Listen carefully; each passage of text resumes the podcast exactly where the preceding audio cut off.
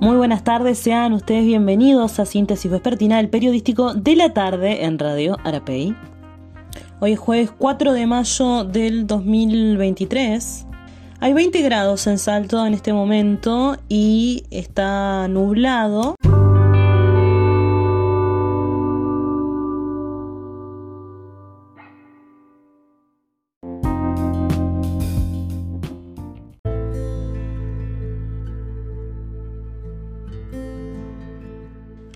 En el día de hoy falleció a los 87 años la actriz uruguaya Julia Amoretti, ella en la década de los 90 formó parte de Canal 10 con su personaje de humor Felisa en Caleidoscopio junto a María Inés Ovaldía. Nació en Montevideo el 14 de julio de 1935.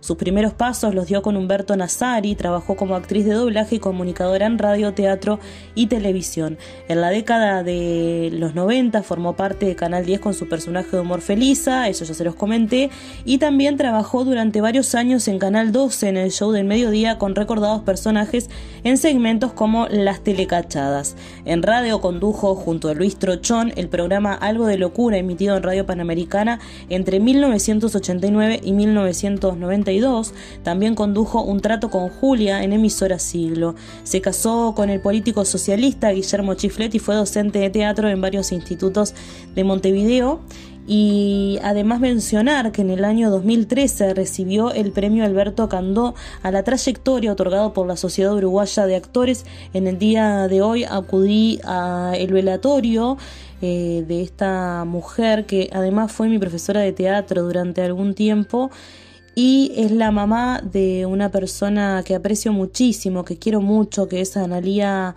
Martínez Amoretti, a quien le mando un abrazo muy grande y lamento mucho su pérdida.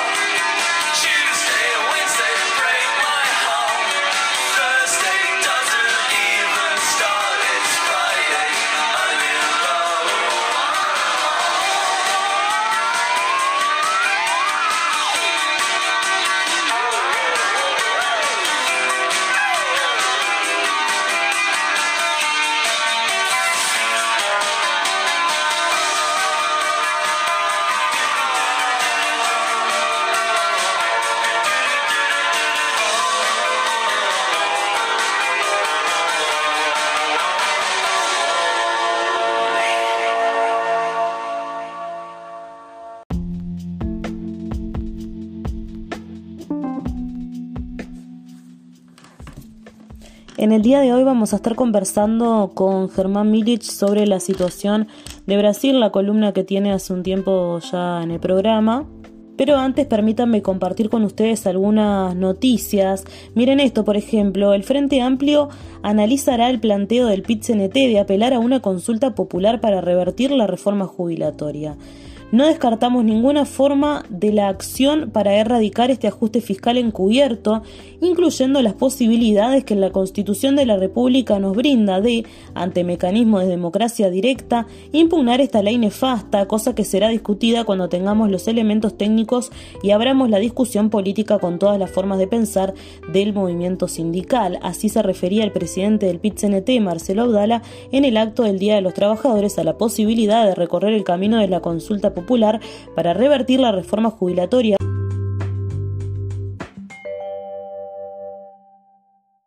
Si el pit entiende que debe tomar este camino, el Frente Amplio analizará en su conjunto la posibilidad, según lo adelantó en una declaración que emitió su mesa política la tarde del martes. En caso de darse así, sería la segunda impugnación contra un proyecto clave del gobierno presidido por Luis Lacalle Pou, que ya pasó por un referéndum contra la ley de urgente consideración, del que por poco salió airioso.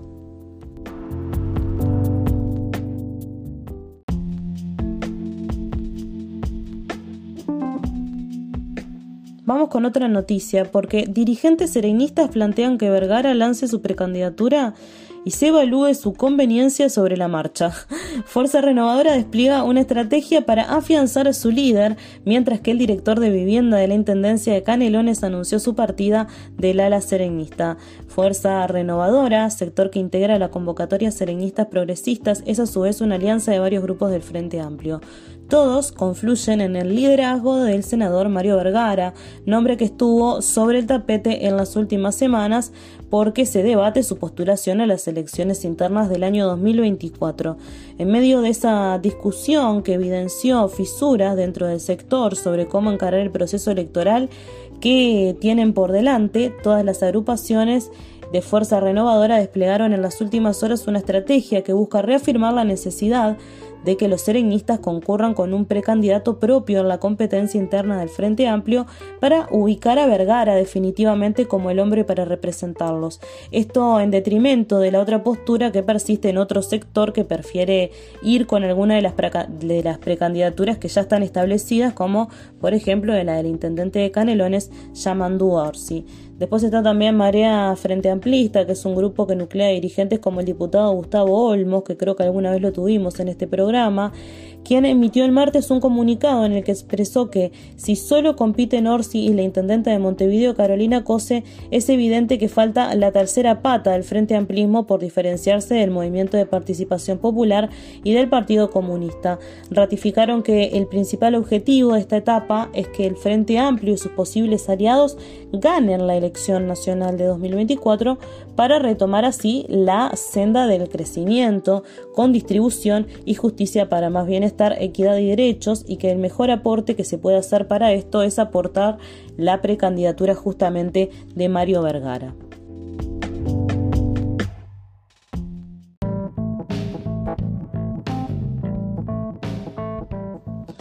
Bueno, eh, parece que existe la posibilidad de que The Cure toque en Montevideo en el Festival Primavera.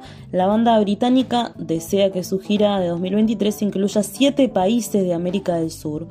Un tuit de Robert Smith y otro del productor uruguayo Danilo Astori Sueiro alcanzaron para sembrar las expectativas entre las decenas de miles de seguidores de la banda inglesa en Uruguay. Como en muchas partes del mundo, The Cure fue y es uno de los grupos más populares de la música británica conocida como post-punk, pero nunca había visitado nuestro país. Para sus fans, lo más económico hasta ahora había sido trasladarse a Buenos Aires donde tocaron en 1987 y en el 2013. 2023 en Argentina, Brasil, Chile, Colombia, México, Paraguay, Perú, Uruguay. Aunque las negociaciones se están llevando un poco más de lo que se pensaba, más detalles cuando se confirmen, siempre adelante, escribió Smith en su cuenta de Twitter. A los pocos minutos, Astori reenvió el mensaje de Smith con un comentario. Se viene una primavera épica en referencia al festival, al festival Primavera que organiza desde hace 10 años y en el que han participado artistas como Pixies, Iggy Pop, Sonic Youth, Nick Cave, Gorillaz y Patti Smith, entre otros.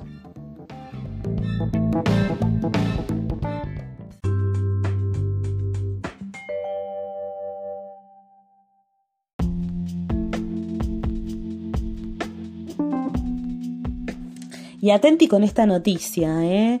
Tremendo. En una carta pública, los liderazgos indígenas de antiguas colonias británicas pidieron compensación por los saqueos y destrucción de sus culturas. Líderes indígenas de antiguas colonias británicas exigieron en el día de hoy al rey Carlos III que pida disculpas por siglos de racismo y el legado de genocidio de los que acusan a la corona. En una carta en vísperas de la coronación del nuevo monarca, representantes indígenas de 12 países de la Commonwealth también reclamaron reparaciones financieras y el retorno de los tesoros culturales expoliados. La misiva está firmada por líderes de Australia, cuya población indígena fue masacrada y expulsada de sus tierras por los colonos británicos, y de varios países del Caribe que fueron saqueados en busca de esclavos. El grupo asegura haberse unido para ayudar a su gente a recuperarse de siglos de racismo, opresión, colonialismo y esclavitud. En los últimos años, Carlos III trató de acercarse a los liderazgos indígenas ante las peticiones de rendición de cuentas de la monarquía por sus vínculos con la trata de esclavos y el legado de violencia del imperio británico. Aunque admitió que la corona debe reconocer los errores de su pasado, la carta pide al nuevo rey un paso más en forma de disculpa oficial. La antigua deportista olímpica Nova Peris, la primera mujer aborigen en resultar electa en el Parlamento Federal de Australia, es una de las firmantes. Critica eh, de los vínculos de Australia con la familia real, Peris dijo que era hora de reconocer las repercusiones horribles y duraderas de la colonización y el legado de genocidio sentido por muchas poblaciones indígenas.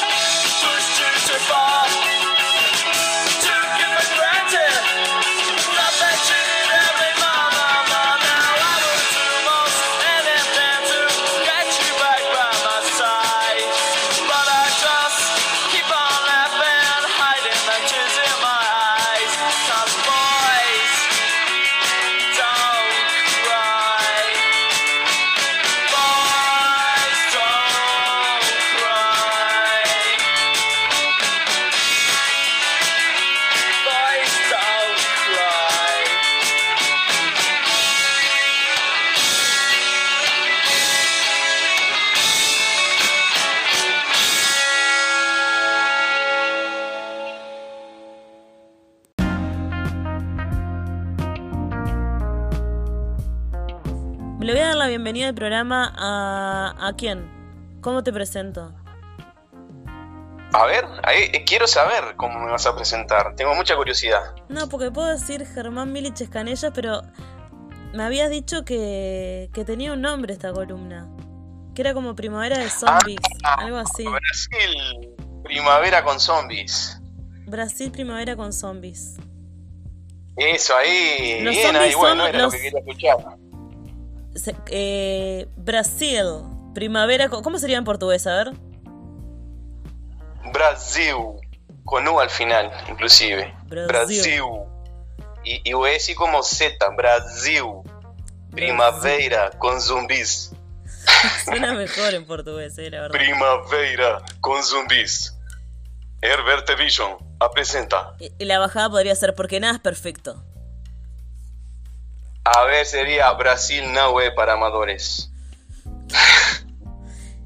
Que Bueno, es ¿cómo una va todo especie con de- Brasil? Fue noticia otra vez esta Bueno, semana. una Bolsonaro. locura. ¿Qué pasó? Está buenísimo. Viven muy Bueno, rápido ustedes los que- brasileros, me parece. Como que pasa mucha cosa en poco tiempo. No, mirá que no es tan rápido. Esto ya lo estábamos esperando en septiembre del año pasado, antes de las elecciones. Yo te acordás que una vez te comenté, antes de las elecciones, de que Bolsonaro pierde y va preso. Y bueno, lo que está pasando. Ya perdió y ahora está yendo preso. Está transitivo el verbo todavía, Está yendo. pero está, está yendo. O- y hoy tuvo su primer gran revés, porque el 12 de mayo era, él se iba para Portugal al encuentro de la derecha internacional, era una de las atracciones. Y hoy le pidieron el pasaporte. Uy, se quedó sin ir al cumpleaños. Qué se triste. canceló el evento. El evento se quedó sin él. Lo que, Se canceló el el- evento, lo- lo que- igual. el evento se canceló. Claro, si él era la principal atracción. Si estará mal la derecha. Sí, ¿Viste? Es, es horrible la derecha y peligrosa. Ese es el tema, ¿no? Pero si el anfitrión era Bolsonaro, ¿quiénes estaban ahí? Yo me pregunto, ¿no? Bueno, yo, bueno, viste, es, como es Llega, se llama este grupo tipo el Vox en España, ¿no? La ultraderecha portuguesa. Bueno, me imagino que estaba. Sé, que en Italia hay. Sé que en Alemania hay una nieta del, del que fue el, presidente. Viste que lo- lo- lo- los nazis, después que Hitler se suicidó, se mantuvo un territorio nazi durante unos meses. ¿Cómo? cuando, después que terminó la Segunda Guerra, cuando. Hitler se suicidó y que terminó todo, existió durante unos meses un territorio nazi con uno de los, de los oficiales de Hitler como presidente. Después te voy a buscar el nombre. Sé que una de las nietas de ese tipo vino acá a Brasil a reunirse con Bolsonaro. Eh, entonces, Ah, toda, esa eso, gente, sí. digamos. ¿Cómo? Me acuerdo de algo de eso, sí, me parece. O sea, eh, hay como un, un resurgimiento de la extrema derecha y están como, bueno, Trump está con, los, está con esos problemas en Estados Unidos también, nos está enfrentando a un juicio. Entonces habían quedado sin figuras por la dimensión de Brasil y, y por, digamos, por el, el player que es en el mercado internacional. Es obvio que hay que fabricar a alguien. Entonces Bolsonaro es como que tiene como la- la- las condiciones está en el momento, este, está en la prensa, está en foco, era, este, está en una persecución que todavía hasta el momento no era, no era muy clara, porque él estaba acá, pero todavía no le habían, o sea, no, no, no estaba con el pasaporte aprendido. Pero el 2 Entonces, de de alguna mayo- forma era como, Pero parece, pero el 2 de mayo parece que hizo, no, antes de ayer, este, hizo Sí. un, un acto, puede ser. ah, la expo, se fue a la expo, las ruralistas, los ruralistas siempre a la derecha también, ¿no? Qué cosa, ¿no? Sí, sí, mira, hubo, hubo la, la novelería, ¿no? Antes que cayera, que se robara el foco toda la Policía Federal hoy, este, el domingo, en el primero de mayo, este, había la, la apertura de la Expo Rural de acá, Claro. un evento del agro enorme, y estaba invitado el ministro de, de Agricultura. Y le pidieron al ministro que no fuera, porque iba Bolsonaro.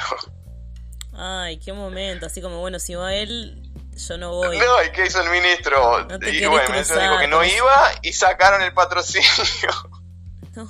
del Banco de Brasil.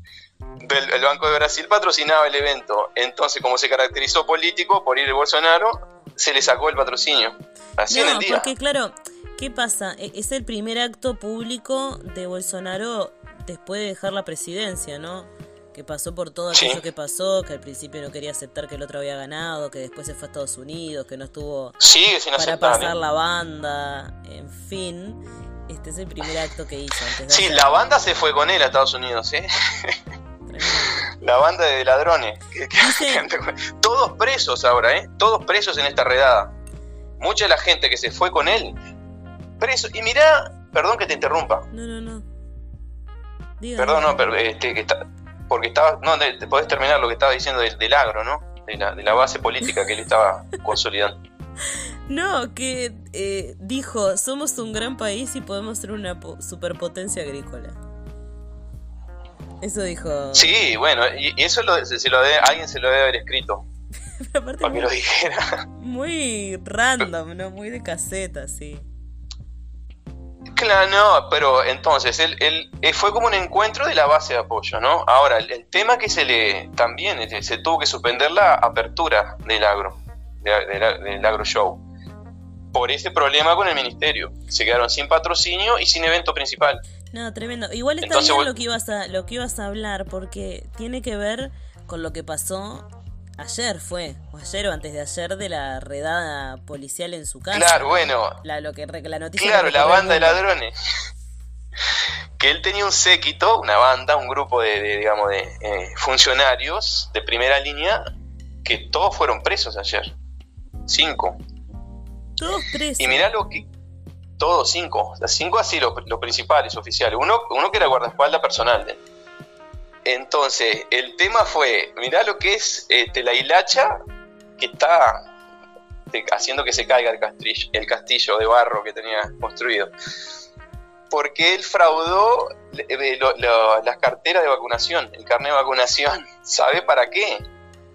¿Para qué? Para poder asilarse en Estados Unidos, caso que tuviera que irse, porque sin vacuna no podía. Mentira que truchó Por- las, vac- las vacunas de COVID. Mirá por la, mirá por la bobada que cayeron. Aparte, ah, digamos, totalmente como que paranoico, porque lo, lo hicieron por las dudas, de que, porque se fue a Estados Unidos.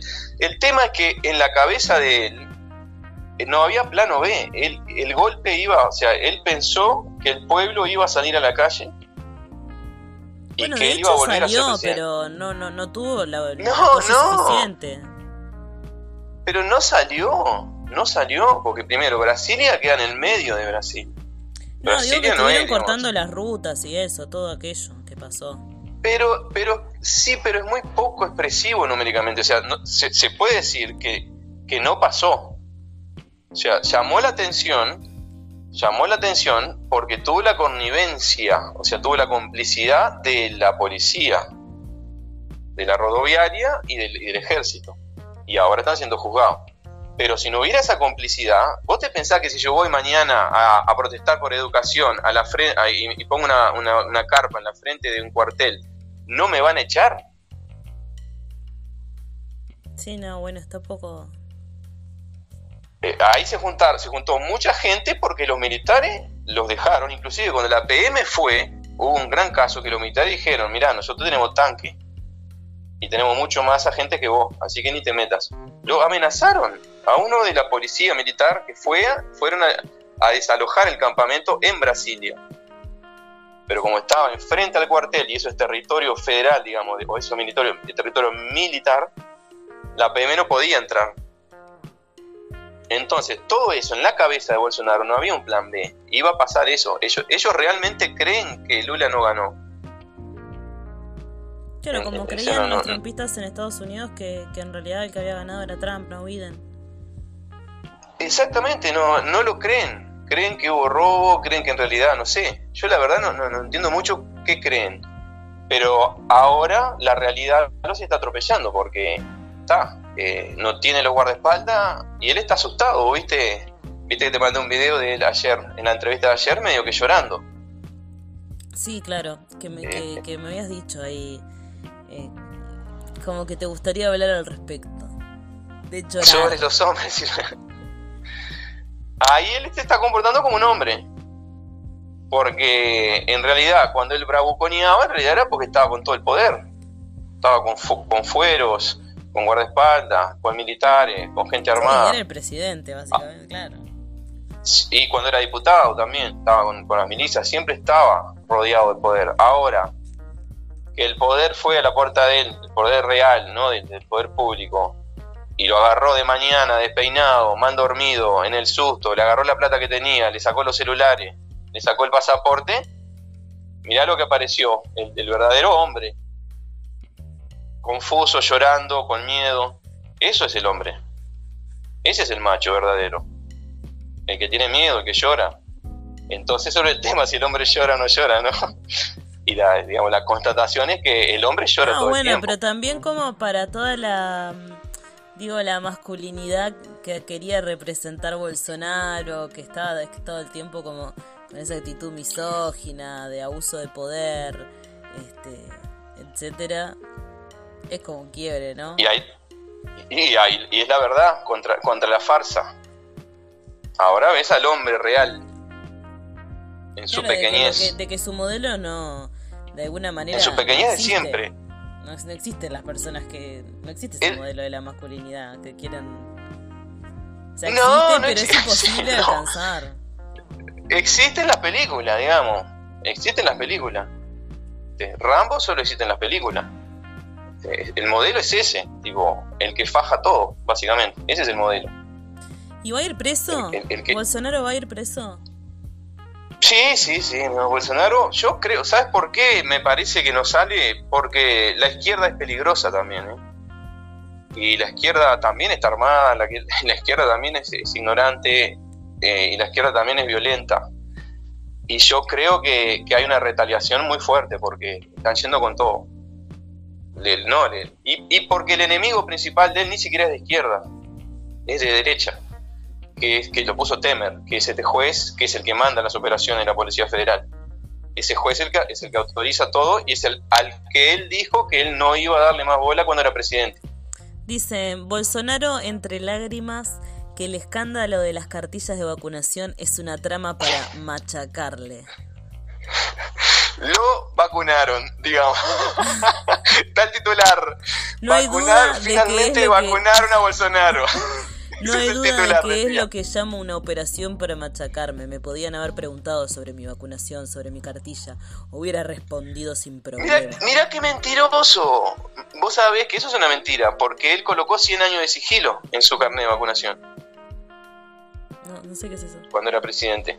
Él puso 100 años de sigilo. Entonces es mentira que lo, que estaba diciendo. Cuando le preguntaron, este, él no contestó. Tengo una presión enorme, 24 horas al día, todo el día, desde que asumí la presidencia hasta ahora. No sé cuándo esto va a parar, dijo. Ahora van por mi esposa, por mi hija, esto no es humano. Ah, lo que pasa es que acá en la edición es que siempre ponen eso y después ponen la parte que él dice, ¿hasta cuándo van a llorar? ¿Hasta cuándo van a estar con ese mimimi de la pandemia? Entonces, claro, hay una. Ahora, ahora. No, el Estado ahora ya fue. Ya fue, no, y te digo, hay, mucha retaliación. No sé si la palabra en español, sí, en portugués, no sé, como una, venganza, una vendetta. ¿Te acordás aquella vez que no me acuerdo qué es que, que, había, la verdad? Em, que no lo dejaron entrar. Fue como presidente a una delegación oficial de algo y no lo dejaron entrar porque no estaba vacunado. Y se tuvo que. Sí, a, comer pizza en, Nueva York, sí. Ahí va, en Nueva sí, sí, Sí. Por eso fraudó, por eso exactamente, por eso fraudó el carnet por si no se podía volver del exilio. Porque él entró con el, el 29 de diciembre, el 30, como presidente a Estados Unidos. Y el 1 de enero ya quedó, ya no quedó más. Ahí él tenía que irse si no estaba en función diplomática. Entonces él precisaba tener un carnet de vacunación para poder quedarse. Ahí fue que bueno, otra, otra noticia que quería comentar contigo es el tema de los anuncios de Lula el primero de mayo, como el aumento de salario, el Día de los Trabajadores. ¿Cómo, cómo cayó eso? ¿Se, vio como algo oportunista o, se recibió bien? No, no, no, no está, está bien, no. Nosotros, lo te digo, una primavera con zombies. Nosotros, la izquierda, o, los progresistas, no sé cómo definirnos, lo que votamos en Lula, ponele, ¿no? Estamos re bien, o sea, está bueno, está yendo bien, este, se está gobernando bien. Este, la agenda, este, los zombies son lo que llevan la agenda para otro lado, ¿no? Que el lado moralista, el lado evangélico, el lado de la, de la culpa, el lado de, de, de, las fake news. entonces, sí, subió el salario mínimo, salieron los Ahora salieron todos los, llamados, los concursos públicos para cultura, por ejemplo, está lleno de llamados. Entonces, está re bien. Nuestro problema sigue siendo que no bajó finalmente, ahora de acá 45 días se revé de nuevo, es la tasa de impuestos sobre el préstamo, sobre el crédito. Está muy alta, entonces no se mueve la economía porque la gente prefiere guardar la plata y, y, no invertir hasta que, hasta que pueda tomar un crédito con menos impuestos, digamos, con menos tarifa esa es la guerra del momento que, la estamos perdiendo, digamos. No, el, presidente del Banco Central es bolsonarista y él no va a bajar esa tasa a no ser que se lo saque por impeachment, que es a través del Senado, que es un proceso, un mecanismo un poco violento, pero que me parece que va a ser que lo que se va a hacer si no se baja esa tasa de juros. Ahora se negoció que para septiembre se va a bajar. Si la infla eh, o sea, se está negociando, pero se está, se está viviendo mejor eh, hay otra, para quien es por lo menos progresista, lo, para el mundo antes de Bolsonaro, lo que era el mundo antes del bolsonarismo, hay, está bueno, digamos, hay perspectiva, hay laburo, se está, hay, hay otra, otro clima, digamos, ¿no? Hay primero de mayo, por ejemplo, hay acto de primero de mayo. Claro. ¿Se hizo presente Lula en el acto del primero de mayo? Sí, sí, sí. Yo igual también te digo, ni lo seguí mucho. Este, me concentré más en Bolsonaro. ¿Sabes lo que tiene el, tema con Lula? Es o sea, con, Lula no, con, con, la izquierda en general. Como que es mucho más discreta, ¿no? No está como queriendo llamar la atención. Pero sí, hubo fiesta, hubo este, también la cuestión de todas las autoridades del PL, Gleisi Hoffman, que está ganando protagonismo, este, Linderberg Farías. Ahora también se está como colocando esa cuestión de la sucesión de Lula, ¿no? De si Lula se reelige o no, si se candidata de nuevo o no, ya está ese tema en el aire. Bueno, pero acaba de asumir y ya están pensando en eso. Es que sí, sí, sí, porque no, porque lo que te digo, no, no, no, el bolsonarismo no está, el bolsonarismo no está terminado. Este, hay un miedo de que vuelva a Bolsonaro, ¿eh? O sea, si no hay candidato, ¿cómo haces para, para ganarle? Si no tenés quién le gane. Entonces todo eso es que cuatro años es poco tiempo, ¿eh? No, no, no, tampoco es una, es mucha cantidad de tiempo como para generar un cambio, hay que mantener ese cambio, en fin, es difícil si surge un liderazgo de, la tercera vía, que podría ser una buena opción, pero que no surge nunca, termina que nunca surge la tercera vía. Nunca hay nadie confiable, nadie un tipo Moro trató de ser, llegó un 10%, fue lo máximo que se consiguió salir de la polarización. Pero sí, digamos, ahora hay un proyecto de contra el fascismo, que no vuelva. Dejar, o sea, armar todo para que no vuelva. Bueno, Germán, me despido de vos por hoy, creo. No sé si te quedó algo para, para comentar. No, no, no, este, estaré atento eh, me imagino que hablaremos en breve porque, bueno, este, la policía le va a caer de nuevo. Así que yo sé que cada vez que le cae la PF, este, tengo mensaje tuyo. Cada vez que, Bolsonaro tiene problemas con la policía. Bueno, así que, me parece que en, esto, en estos meses tendremos mucho para hablar. En esta etapa es lo que lo que uno sigue de Bolsonaro, ¿no? Como su la caída del, del héroe. No, la del héroe no, pero la sí, no, del antihéroe, ¿no? la caída del villano no, tiene fin. La cantidad de delitos que cometió todo este tiempo. Pero tenemos así, yo creo que en estos meses vamos a tener muchas charlas porque van a, eh, él y los hijos también, este, están todos sobre investigación, todos siendo indiciados. Ahora, parte hay muchas investigaciones abiertas al mismo tiempo, hay como 16. Ay, qué Todas sobre, Sí, no, por eso digo, esta era la menos, la que, la que, la que tiró el hilo, digamos. Pero no era la menos pensada, lo están vaciando primero, le están metiendo preso a todos los asistentes. Bueno, ¿Hasta cuándo? Y la, delación premiada, ¿no? Que viene ahora, la, la entrega, está el, el, buchoneo premiado, ¿no? Que si entregas algo de información te bajan la condena. Total. ¿Sabes cómo está Bolsonaro nervioso de que alguien lo entregue? No, no, no, y bueno, está, aparte cada vez tiene menos apoyo, o sea, a nivel institucional. No, a nivel político ya no es tan buen negocio, ¿no? Este, porque es un quemo también, está en los noticiarios como, como preso, o sea, como posible criminal. Sí, sí, está, aparte está siendo juzgado por varias cosas al mismo tiempo, como decías vos, no, eh, no es solamente por una cosa, sino por varias. Sí, hay por todos lados, hay para elegir, digamos. Así que bueno, tenemos unos meses moviditos para charlar bastante. Bueno, te mando un abrazo. Otro para vos. Hasta la próxima.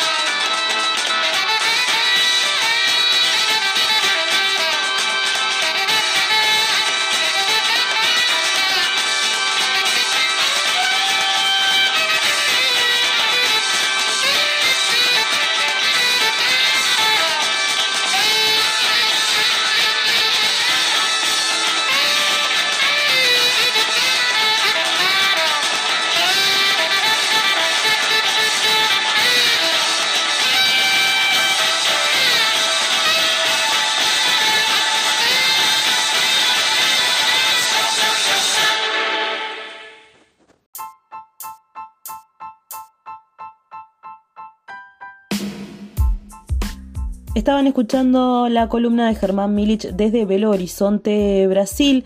Nos reencontramos nuevamente eh, mañana, viernes, para terminar la semana con la columna de Camila Melide, que, como le anunciábamos a la audiencia la semana pasada, va a contar con la presencia de una entrevistada que estuvo en una organización coercitiva que va a contar su experiencia con ese tipo de eh, espacios, de organizaciones. Así que, bueno, como les digo siempre, si les interesa la columna de Camila, mañana va a contar con esta novedad.